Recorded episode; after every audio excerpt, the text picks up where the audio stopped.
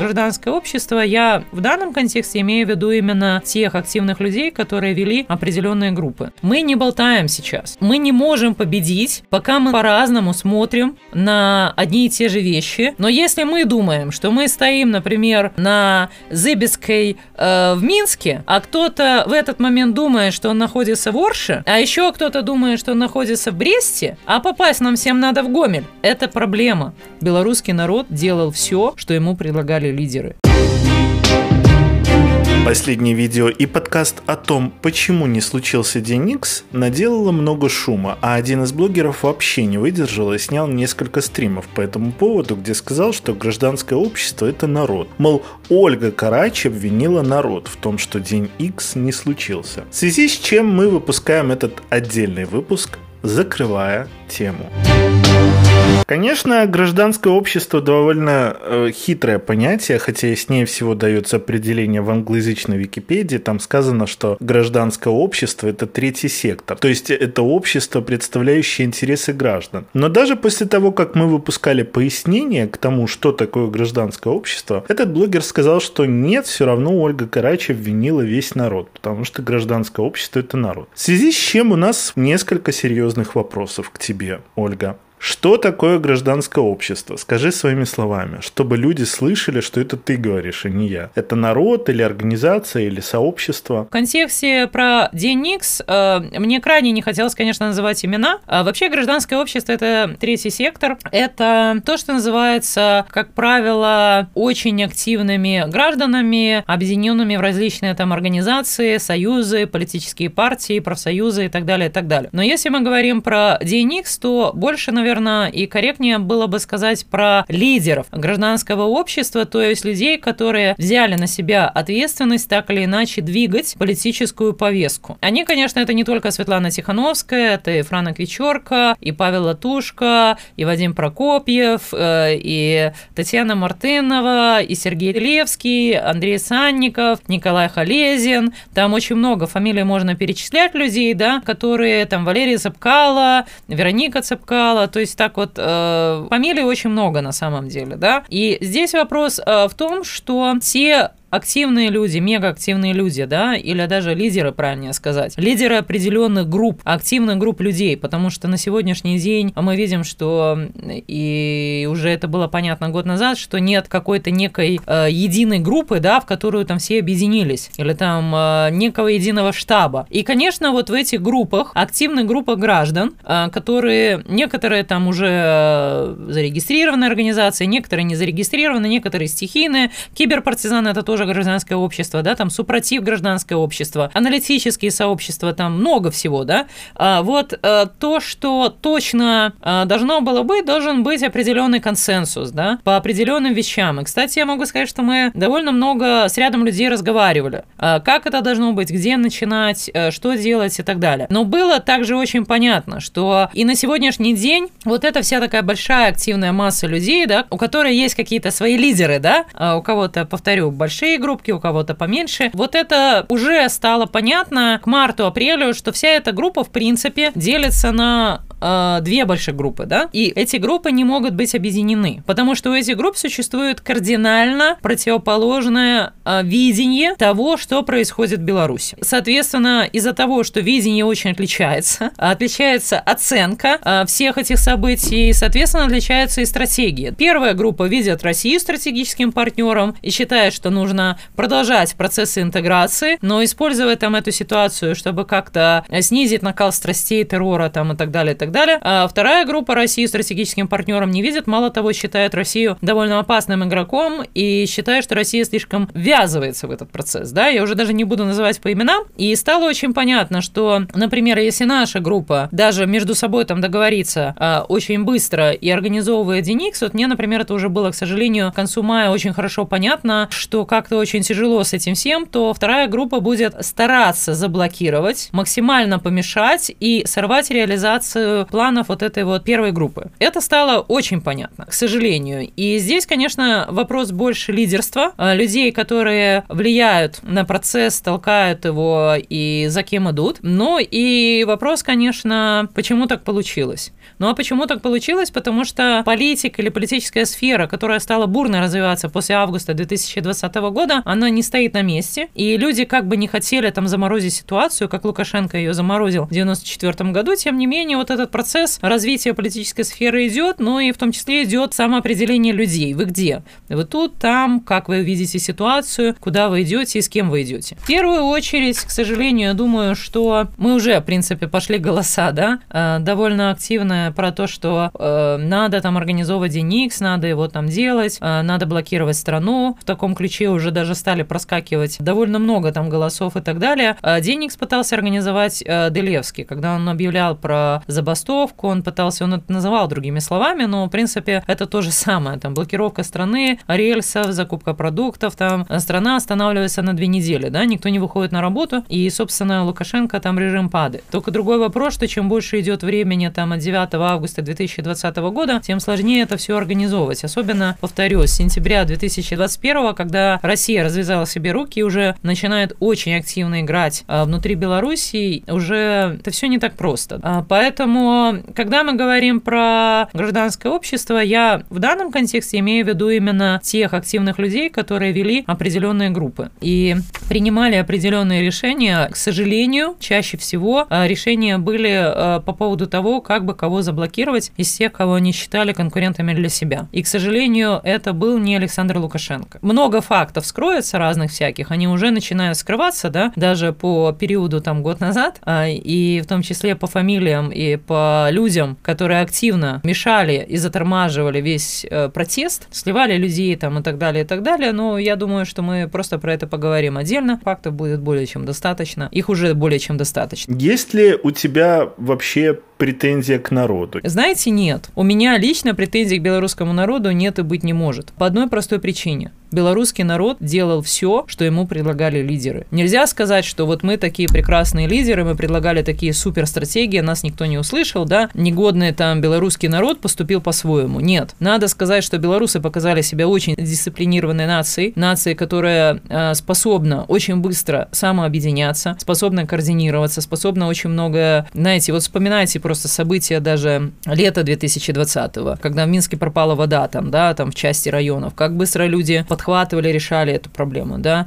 Э, до сих пор, как Лукашенко не старается там прекратить помощь э, политзаключенным, все равно ничего не получается, потому что белорусы оказались э, на редкость самоорганизованной нацией. И я могу сказать, что это очень ценное качество, которое нам в будущем очень сильно поможет и выжить, и встать на ноги. И белорусский народ, он на тот момент выбрал себе лидера. Почему вот я тоже слышу голоса. Вот что вам мешало в тот момент там что-то сказать. Объективно, белорусский народ в тот момент выбрал себе лидера. Э, несколько лидеров, это были э, представительницы, собственно, штабов. Ну и главный лидер это Светлана Тихановская, и они, как дисциплинированная нация, они не крутили головой по сторонам, да, вот есть лидер, он говорит, мы идем за ним, все, что сказали, мы будем делать, да. Э, поэтому какие могут быть претензии к белорусскому народу? Я могу сказать, что белорусский народ это, ну, просто герой, потому что, несмотря на террор, на репрессии, и так далее, все равно сопротивление, оно не прекращается, да, но там принимают другие форматы там и так далее, и так далее. Но тем не менее, все равно этот процесс, он не затухает. Э, другие бы давно отступили и сказали там, да, да ну ладно, там, я буду что-то другое делать. Нет, э, белорусы сражаются, белорусы не сдаются, да, это намного сложнее сейчас. Цена вопроса очень велика, но тем не менее, я вижу это сопротивление, вижу э, то, что люди не смирились, и то, что люди хотят продолжать борьбу, они хотят что-то делать, что приведет к победе. У меня есть конкретная претензия, говорю прямо, к лидерам революции, потому что если они видят, что стратегия э, не работает или этой стратегии не было, было более чем достаточно времени для того, чтобы эту стратегию выработать. И на сегодняшний день, вот 1 февраля 2022 года, надо признать, что никакой стратегии нет, и ее и не было. Если вы помните, мой конфликт как раз со Светланой Тихановской, там, Франом, Вечеркой и штабом начался именно с того, что я стала задавать невкусные вопросы. Ребята, а где у нас, собственно, план победы? И это я начала задавать еще в декабре, что нам нам нужен наш собственный круглый стол, нам нужна встреча, поговорить про не публичная встреча, не встреча кидать друг друга там тухлыми яйцами, да, а поговорить откровенно, глядя в глаза, где были какие косяки, что мы должны учесть на будущее, это та самая историческая память, потому что если мы не говорим, а, что мы сделали хорошо, что мы сделали не так, и не делаем никакие выводы, то это все продолжается. Эти все э, ошибки, они дальше продолжают накручиваться, накручиваться, накручиваться.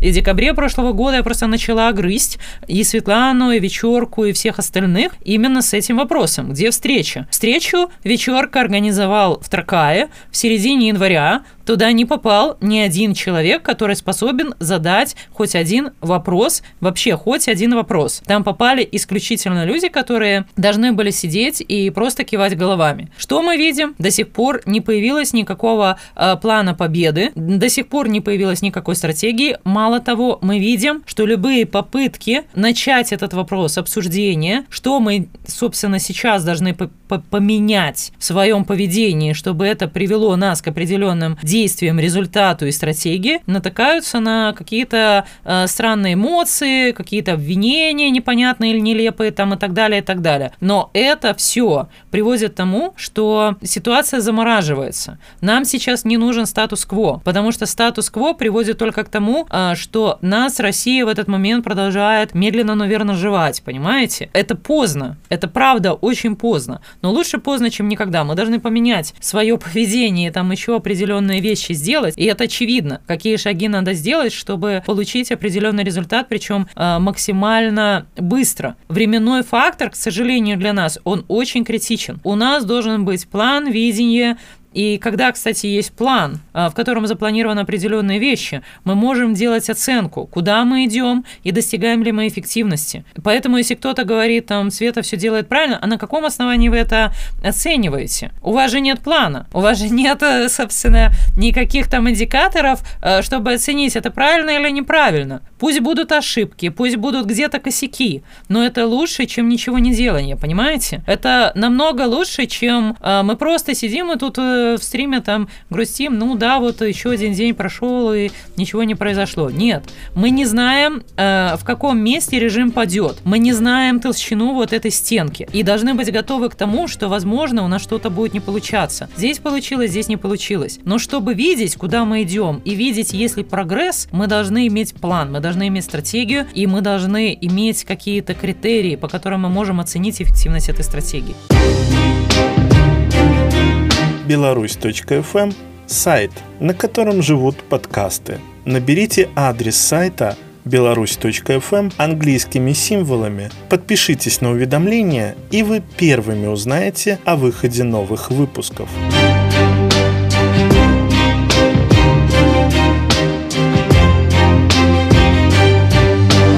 Последняя претензия была у тех, кто защищают Светлану Тихановскую. Они услышали, что ты не обвиняешь народ, но их претензия заключается в том, что больше всего про День X было информации у нас. Хотя это не совсем так. Я помню даже одно интервью, в котором на вопрос, как Светлана относится к Дню X, она сказала, я ни в какие дни X не верю. Или как-то так. Но тем не менее, претензия заключается в том, что если мы говорили про День X, то и отвечать нам. То есть не важно, важно, офис Светланы Тихановской не принял наше предложение скоординироваться и остановить страну в один день. Ну вот не поверили они в нашу стратегию, хотели сделать как-то по-другому. Зато раз день X это наша идея, то и ответственность за то, что не смогли договориться на нас. И вот раз у нас была такая новость, где литовские медиа критикуют Светлану Тихановскую, для равновесия рассказываю, где критикуют тебя, чтобы у тебя была возможность ответить. Вот человек, например, говорит, я организовываю День X, он наступит 5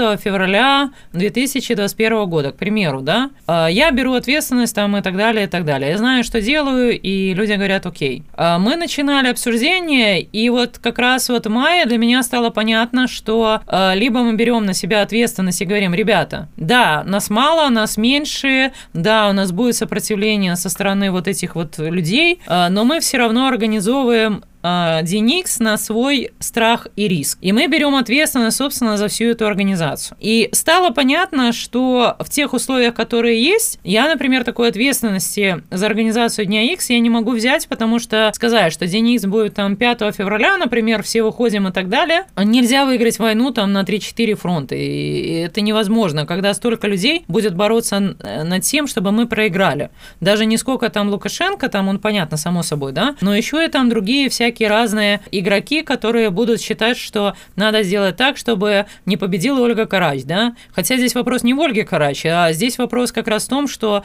в итоге проигрывает белорусский народ. И это очень такой тяжелый философский вопрос. А готова ли я там условно сказать, нет, ребята, нас мало, мы ввязываемся в борьбу, мы идем несмотря ни на что, да, и быть готовы к тому, что там 95% что этих людей просто постелят, э, убьют и расстреляют, или я не готова, и я просто ищу какие-то другие варианты, да, я ищу какие-то другие стратегии и так далее. И для меня, например, тоже вот эти все обсуждения и так далее, и так далее, это и вбросы этой информации, это э, была попытка повлиять и надавить э, на других игроков и посмотреть, насколько можно их отодвинуть, насколько можно повлиять, там, договориться тайно, провести переговоры, э, пусть объявляют день X мы там говорим, да, мы тоже присоединяемся и так далее, пофигу, да. Главный результат, насколько это все реалистично. И стало понятно, что э, поскольку вот тот момент, я хочу напомнить, уже так очень серьезно э, шла волна э, на спад из-за серьезного террора, репрессий и так далее, да, э, ну, стало очень понятно, что сопротивление со всех сторон будет очень большим. И все силы, и это тоже надо признать, силы штаба в том числе, будут брошены на то, э, чтобы максимально сорвать э, все наши планы. И стало понятно,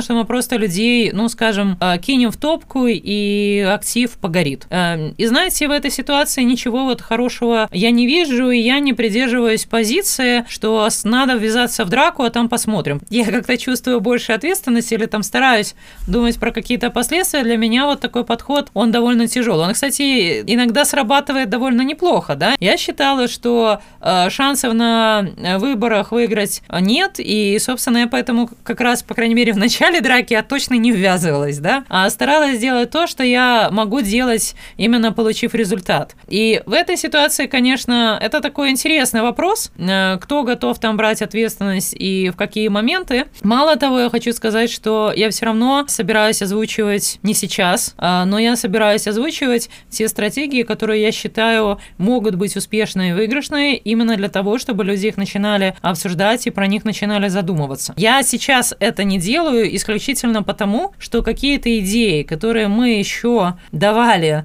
там в августе, в сентябре и так далее 2020 года, они почему-то до сих пор продолжают циркулировать. Хотя поменялись и обстоятельства, и политическая ситуация и так далее, знаете. Вот сейчас опять на референдуме пошли голоса, а мы будем блокировать страну, ребята, а мы будем там рельсовую войну делать, а мы будем это, мы будем это делать. Ну, поезд, мягко говоря, ушел, да, но а, тем не менее до сих пор эти идеи продолжают циркулировать. Я так на это смотрю и думаю, блин, блин, ну вот э, мы не можем достичь результатов, пока мы вот так вот растянулись, пока мы уже э, там поменяли стратегии, да, а еще кто-то только вот дошел до этого момента и начинает те старые стратегии, идеи начинать реализовывать. Надо подождать, пока эти все колонны подтянутся. Мне хочется определенные вещи делать, те, которые можно сделать сейчас, но я даже не могу их озвучить, потому что мы ждем, пока наши отстающие товарищи каким-то образом дойдут до определенных пунктов, получат определенный опыт, очень хорошо подумают и уже, скажем, с этим новым опытом а, готовы будут слушать. Это действительно какая-то такая беда, что у нас настолько вот э, общество э, неравномерно развивается или даже, ну, не хочу сказать развивается, не, не хочу сказать, что кто-то не развивается, да, но что ли идет э, вот в этом э, протестном настроении с разной скоростью, да, и получается, что надо ждать, чтобы хотя бы опять собралось большинство в этой ситуации абсолютно нормально менять стратегии. А в этой ситуации абсолютно нормально думать. Мы ведь а, такого рода революцию делаем первый раз за сто лет вообще, да? Ну или там второй, если считать вот а, то, что происходило там а, в конце 80-х, начале 90-х. И понятно, что опыта такого вот сейчас – чтобы можно было на него опираться, нет. Это значит, что мы должны пробовать. То есть нам нужно вот э, идти разными тропинками, пробовать разными, на разные стратегии, но быть готовыми к тому, что что-то не получится, э, что-то будет обсуждаться и так и останется на уровне обсуждений, э, что-то наоборот неожиданно выскочит. Потому что, знаете, вот почему тоже это важно. Мы ведь здесь сидим, мы не болтаем. Может быть, вам кажется, что ой, тут развели болтологию, зачем это вообще нафиг надо там. Мы не болтаем сейчас. Мы сейчас обсуждаем и сводим в единое целое нашу оценку политической ситуации сегодня. И разговор про то, что будут какие-то... Мне, если кто-то говорит, у меня есть план, но вы про него не узнаете до критического дня, я вот уже на такие вещи, там, после вот скольки, там, пяти э, или там шести, да, избирательных кампаний, я уже а, просто не верю, потому что я хочу... Мне не нужны детали, но мне нужно знать все равно такой план в общих чертах. Что мы делаем, да? Вот условно говоря, если там люди идут на референдум, там ставят там два крестика и, ну вот просто понимание, мы не можем победить, пока мы по-разному смотрим на одни и те же вещи, и пока мы оцениваем эти процессы по-разному. Это проблема. Но если мы думаем, что мы стоим, например, на Зыбецкой э, в Минске, а кто-то в этот момент думает, что он находится в Орше, а еще кто-то думает, что он находится в Бресте, а попасть нам всем надо в Гомель, то вы понимаете, что путь будет у этих людей совершенно разный. И, и стратегия, соответственно, совершенно разная. И время, как они будут оценивать, как они дойдут до этого самого Гомеля, оно тоже будет разным. Нам в первую очередь нужно свести, по крайней мере, части актива. И я вижу, что потихоньку это видение уже начинает формироваться. Есть консенсус по поводу того, что происходит. Второе, нам нужно видение, куда мы должны прийти, к чему. Вот Беларусь это что? Там, условно говоря, там через 10 лет. Э, и третье, это, конечно, уже стратегия и все остальное. Почему это важно? Потому что, э, когда люди говорят про то, что, о, теперь там 50 лет ждать семейство Лукашенко с нами навсегда, или там 10 лет, или еще 5 лет, это неправда. На сегодняшний день ситуация меняется неплавно. У нас в стране серьезный политический кризис, связанный с тем, что у нас нет легитимной власти – у нас вообще, в принципе, власти нет. То, что в Беларуси еще пока не дикий хаос, это исключительно благодаря вам, белорусскому народу, который продолжает как-то самодисциплинироваться, самоорганизовываться и многие другие вещи делать, не имея вообще легитимной власти в стране. Это фантастика, нас просто будут изучать и потом описывать в учебниках. Но это не, не отменяет основного. У нас серьезный политический кризис, и чтобы из него выходить, э, он, он будет идти вот так. Будут окна возможностей, про них говорят абсолютно все эксперты. Что это такое? Это когда ситуация вдруг резко и кардинально изменилась. Но это окно возможностей, которое у нас будет, оно у нас будет, но несколько часов, возможно, день. И от того, как поведет себя белорусский народ, и возвращаемся к тому вопросу про планы и так далее, да, которые никто не знает, и лидеров легко изолировать, да, владельцев этих самых планов. А белорусский народ более-менее должен иметь консенсус, что в этот момент надо делать. И должен иметь консенсус и понимание, что вот оно окно возможностей, мы должны сейчас максимально давить, мы должны вот это, вот это, вот это делать. Причем это окно возможностей, люди, которые находятся вне Беларуси, люди, которые находятся внутри Беларуси, понятно, что у них будут разные там действия, но тем не менее они все себе должны примерно представлять. Это невозможно сделать без обсуждений. Э, да, не нужно там деталей, не нужно там каких-то людей там и так далее, и так далее. Но если у нас не будет этого общего видения, мы превратимся в японских вальсирующих мышей. И мы профукаем в том числе все окна возможностей, которые только можно. Я очень надеялась, что наши обсуждения, например, по X и так далее, учитывая там и охват аудитории и т.д. и т.п., они как-то подтолкнут разных игроков хотя бы к мысли, а, что надо вообще-то это организовывать. Потому что тогда шанс был. Но не одной какой-то структуре. Сейчас, возможно, будет шанс действительно для какой-то одной структуры. А может будет шанс, если все быстро объединятся и, как говорится, покатят. Мы не знаем. Но то, что э, это будет происходить очень стремительно и неожиданно, если мы в этот момент не знаем, что делать, мы этот шанс упустим.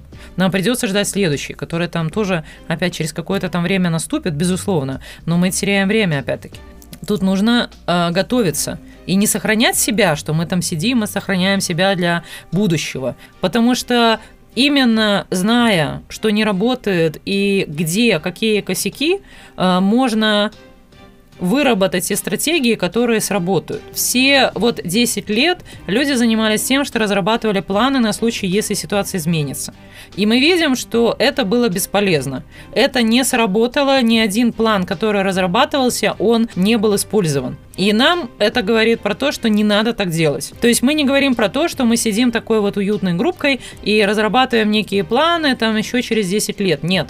Мы делаем определенные вещи сейчас. Вы слушали подкаст Ольга Карач Live. Если вам понравился выпуск, подпишитесь на беларусь.fm. Это бесплатно и крайне экономно для вашего трафика. Чтобы задать вопрос Ольге Карач, подпишитесь на канал Наш Дом ТВ или Ольга Карач на YouTube. Не забудьте про колокольчик. Еще услышимся!